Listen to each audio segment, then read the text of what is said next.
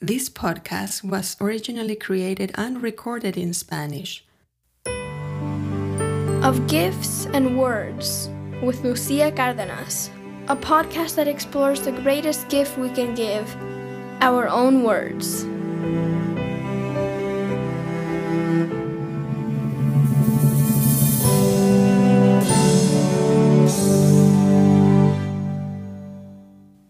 This episode is dedicated to my maternal grandmother, Mami.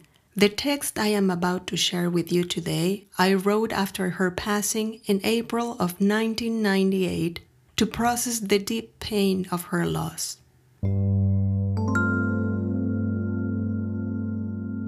My grandmother died, and I reappeared.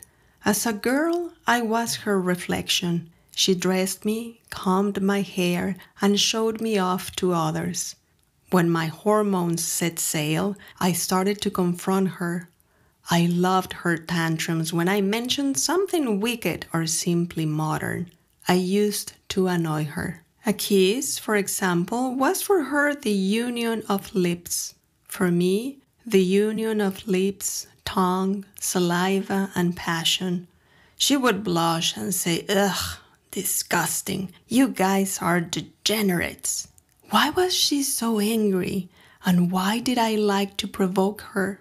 It was as if her heartbreak embraced me affectionately, and there was only her and the grudge against an asshole who abandoned her for reasons of force majeure and only sent my grandmother a miserable but clear letter. Unconsciously, I sensed a story in her, and only by pushing her to the limit of her patience did she seem willing to tell me all about it. She never did, and I could never forgive myself for not having insisted once more. She just died. I held her hands, and her last breath ruffled my hair. My mother has already explained that mystery to me, and it is only now, after my mummy's death, that I discover my existence and begin to believe in my own notion of love. It doesn't matter if it turns into a tragedy because it still leaves a lot of love inside. She adored me, and she couldn't have done it from another place than a heartbreak. A disease with a long name killed my grandmother before my eyes, but it brought her back whole, and even more so, it brought me back to myself and how life changes, right? Today, I no longer have a grandmother, and I recover a grandfather I never had, who seems to be, at least for now, a different person from the one they always described to me. Oh, the twists and turns of life.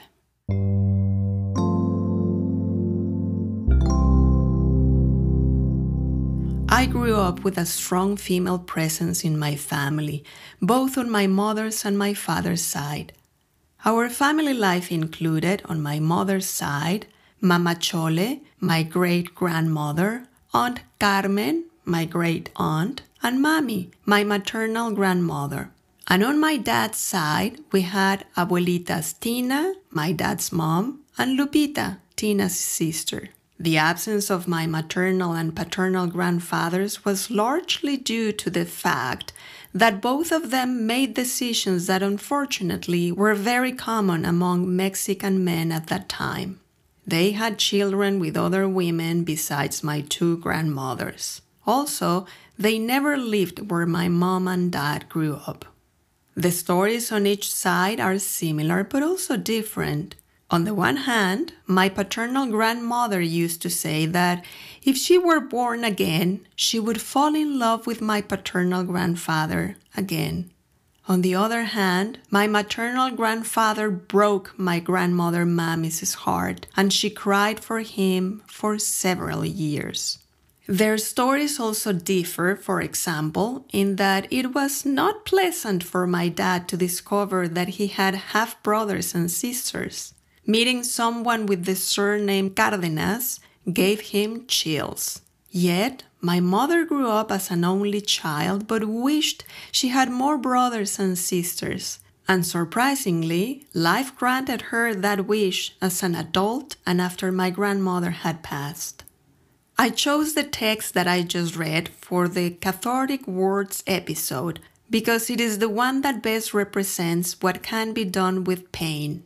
However, after interviewing my family about my grandmother's story and their memories of her, I realized that her life was much richer, more complex, and more beautiful than I ever imagined.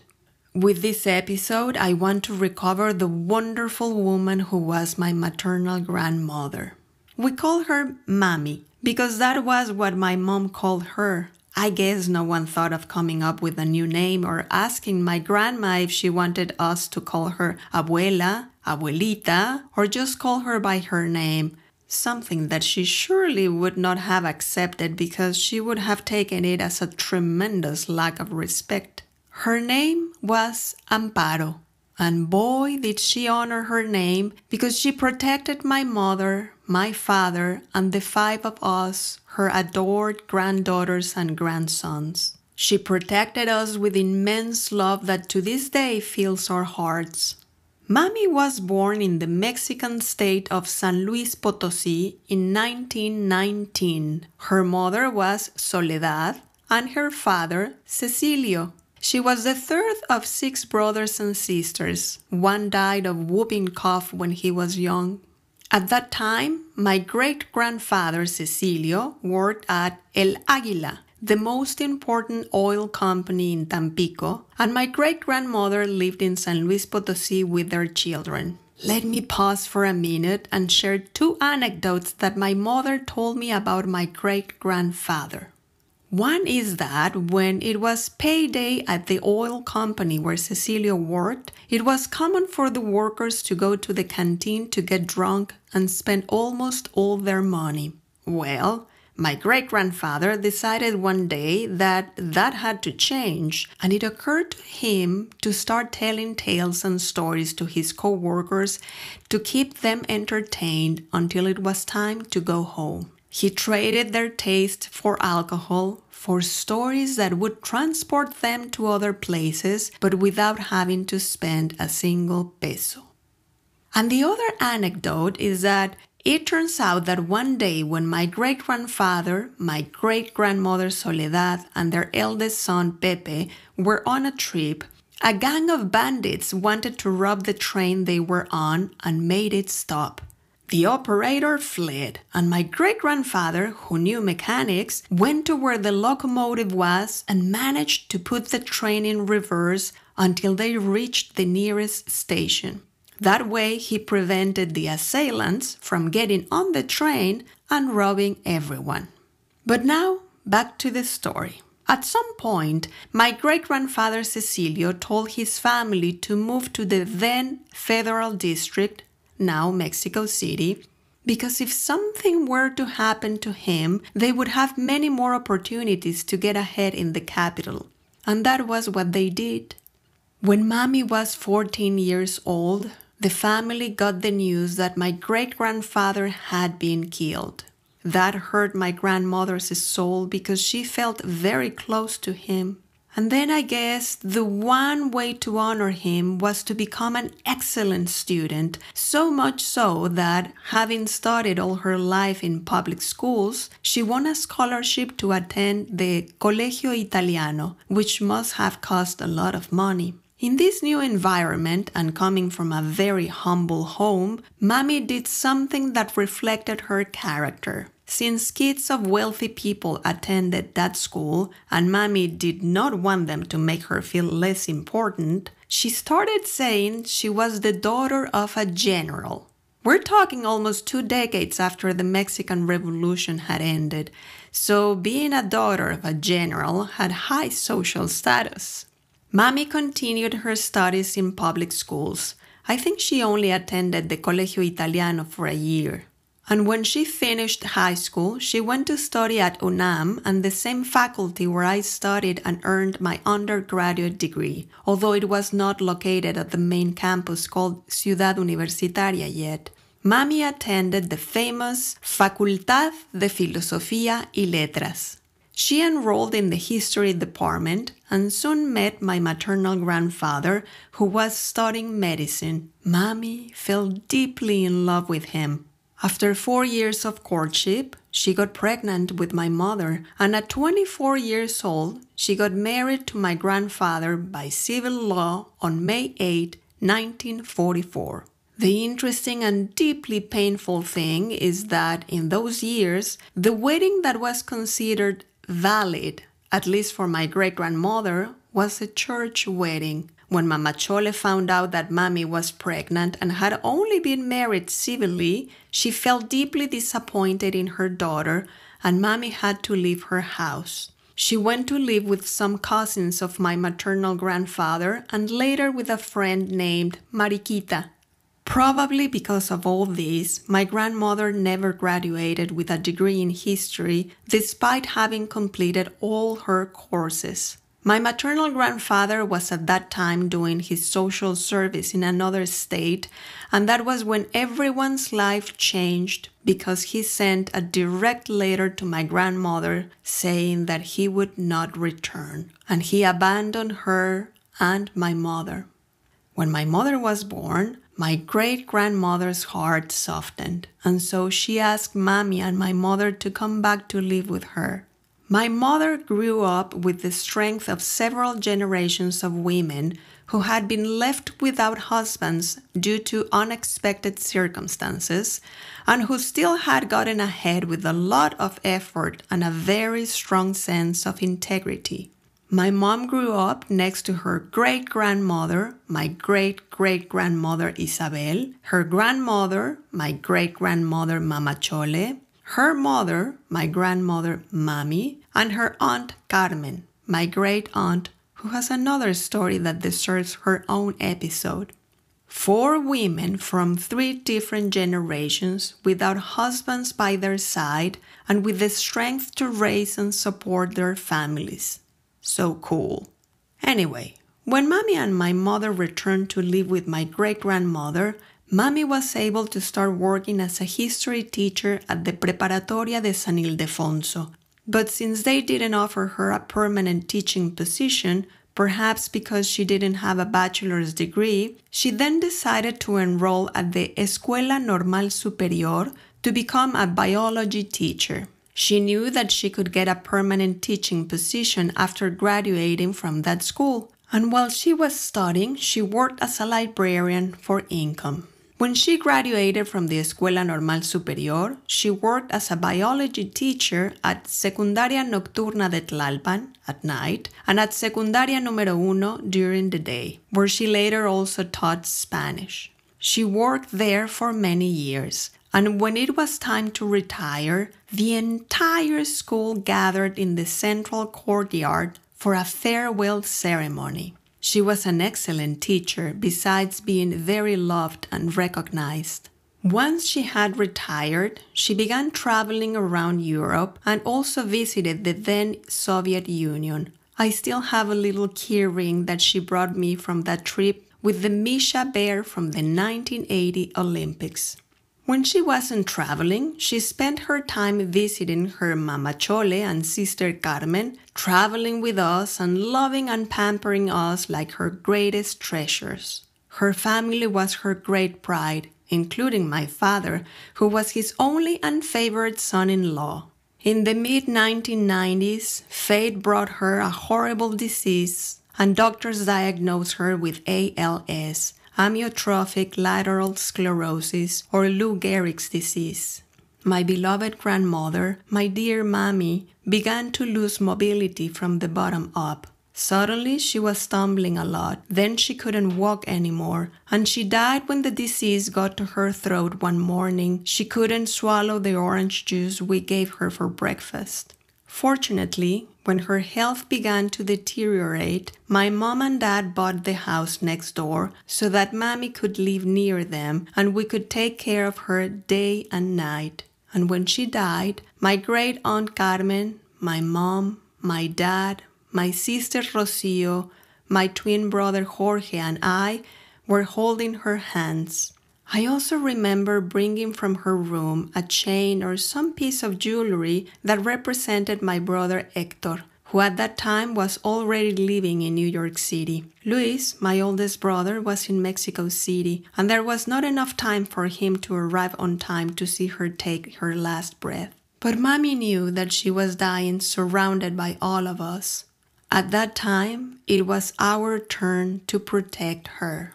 My grandmother never wanted to talk about what had transpired between her and my maternal grandfather. We all knew that it had been a very painful chapter in her life, and the only time she spoke, she confessed to my mom that she had cried for seven years over my grandfather's abandonment, and that that was why she never wanted to bring that topic up again. I, on the other hand, grew up seeing a strong, intelligent, well cared for woman who cooked deliciously and who liked to go to museums and concerts. Intellectually, she was always very curious. When she was older, she learned entire poems to keep her mind active, and the most beautiful thing was that she recited them in front of us. The one I remember the most is Pablo Neruda's Poema número 20. And now that I reread it, I'm almost sure that this was her way of telling us the love story between her and my grandfather. If I close my eyes, I can still hear her reciting those beautiful words. For us, Mommy was a personification of love expressed through her pampering kisses, hugs, caresses, delicious meals prepared with great care and love, and first class desserts. Mommy loved the five of us, and my dad, and my mom, as she must have loved the man she had fallen in love with and who later abandoned her. I believe that we were her salvation because with us she expressed all that love she had kept inside, and we were very lucky to have her as our maternal grandmother. When she died, life gave us a huge surprise. My grandmother and my mother had been told for many years that my maternal grandfather had long died, and my mom never wanted to look for any family on her dad's side while mommy was alive out of respect for her. But when mommy died, my mom felt she now could do it. She asked a cousin of mine to investigate if she had any relatives in a certain area of the country, but she never imagined that my cousin would come back to tell her that not only did she have nine half brothers and sisters, something my mom always wanted since she was a child, but that her dad was still alive. What followed was a love story between father and daughter that lasted three years before my maternal grandfather died of cancer. He had previously had five different primary cancers and had survived them all. As the song by Rubén Blades says, La vida te da sorpresas, sorpresas te da la vida. Life brings you surprises, surprises are brought by life. And it's not until now, in the process of researching to write this episode, that I realized that Mammy was a much more wonderful woman than I remembered. My grandmother was intelligent and flirtatious. She was funny and very serious. She was loving and very harsh with people she didn't love. And she was studious but also liked to laugh and have fun. Being a woman born in 1919, she was way ahead of her time, and between her example and that of my mom and my great grandmother and my great aunt and my grandmother Tina and her sister Lupita, now I understand why I became interested in feminism. For a woman of her time, everything she did leaves me speechless.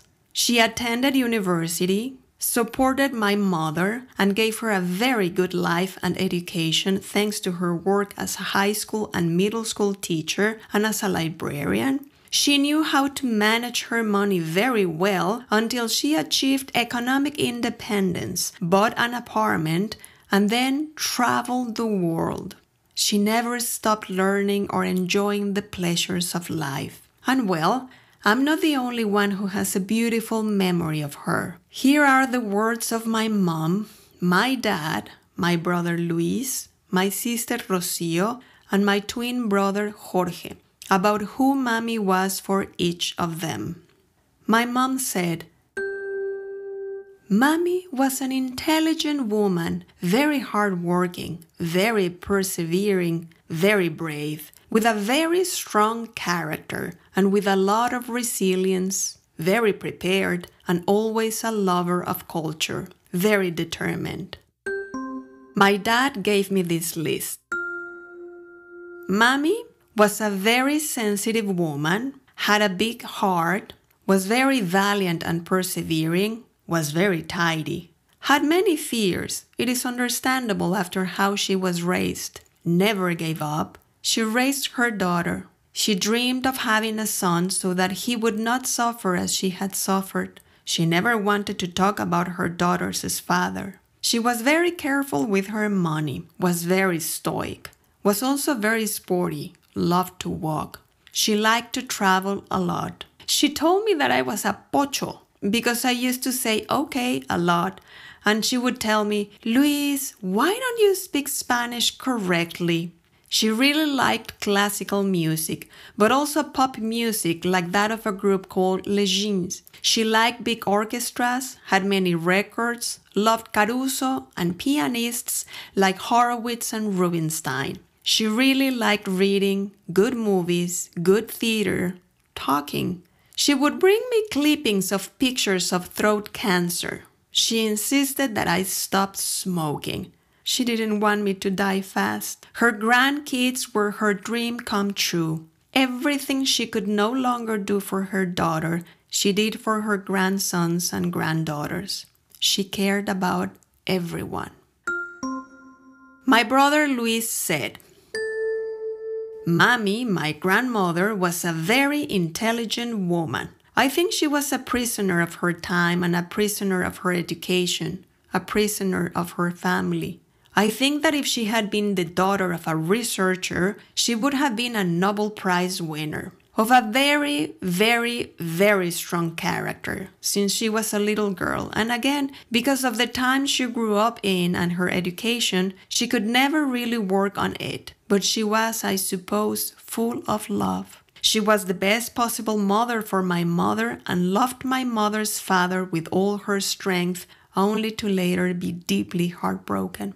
And then she poured all that love into her daughter, her son in law, and her granddaughters and grandsons. I remember observing how she wasn't that nice to everyone. She crossed certain people off her list, and nevertheless, we were fundamental in her life. She was finally able to meet her great grandson Luis, my son, whom I had to baptize because religion for her was very important more important than us, obviously. When I told her that I was not going to baptize him, it took me about five minutes to change my mind without her having to tell me a single word. She was lucky enough to live a good life, to live her retirement with her grandsons and granddaughters, with her daughter, with her son in law, to travel around the world. Her travel notes are somewhere, they must be formidable. They must be a history book. I remember her with great affection and much, much, much love. She was a very important woman in our lives, so much so that we call her Mommy. And I think she had an unfair illness. She was super sporty. She walked and walked and walked. Illness took her walks away, but she kept going. She kept going and finally died hand in hand with her family in a very beautiful way. My sister Rocio said, Mommy was always there to cuddle us, take us for a walk, and pamper us. When I went to college, I moved into her apartment and she welcomed me with great affection. She even took me to the subway station on my first day of school. I adored her and loved her very much. I got married by the church just to make her happy. And she was in all the important moments of my life. I would have loved for her to meet Bernie and Rebe. I think they would have made her very happy. And finally, my twin brother Jorge said, Mommy was a strong, brave woman with a lot of character, very intelligent and sensitive, very affectionate, and loved to pamper us. She was very disciplined and liked order. I remember that I spent many vacations with her in the apartment at Mixcoac Avenue, and I liked to go up to the spare room for a little box that had all my toys, including cards that she had brought me from her travels. I also remember that she would play piano music on her turntable. We would go out a lot to museums and to Los Viveros or to parks where she would push my swing. She helped me on one of those visits to her apartment to learn the multiplication tables, and if I agreed to go to Mass, she would buy me an ice cream. Mommy loved poetry and recited several poems that she knew by heart very well. As you can see, my grandmother was an exceptional woman, and I thank the universe for having been her granddaughter and for having had the honor of helping to care for her in the last moments of her life. Mommy was, is, and will always be my beloved grandmother, an example of life, courage, and bravery, and my guardian angel in heaven. I entrust myself to her when I feel afraid and see everything dark in my life. She is the one who gets me out of the hole, even though I can no longer see or hug her. And well, this was the episode about words that are cathartic. In the next one, we will talk about playful words. There, I will tell you how one day my twin brother and I began to do a very fun exercise with words. I hope you join us. By the way, before you go, I want to ask you a favor. If you like this podcast, you can help me in three ways. You can subscribe to the podcast, so when I post new episodes, you can get a notification. You can evaluate it by leaving me some stars, and you can write a review on the platform where you listen to these episodes. This will help more people find us in the podcast universe. I also want to ask you to share these or other episodes with a person you love very much. And if you want to see photos related to these or previous episodes, you can go to my website www.whatifisayyes.com and search my blog for the My Podcast section. This podcast is a co production of Lucy Productions and Storm Studios. Sound designed and original music by my older brother Luis Cárdenas. Logo by my twin brother Jorge Cárdenas. My husband Carlos Figueroa helped with some minor editing, and the presentation was recorded by my daughter Maya Figueroa.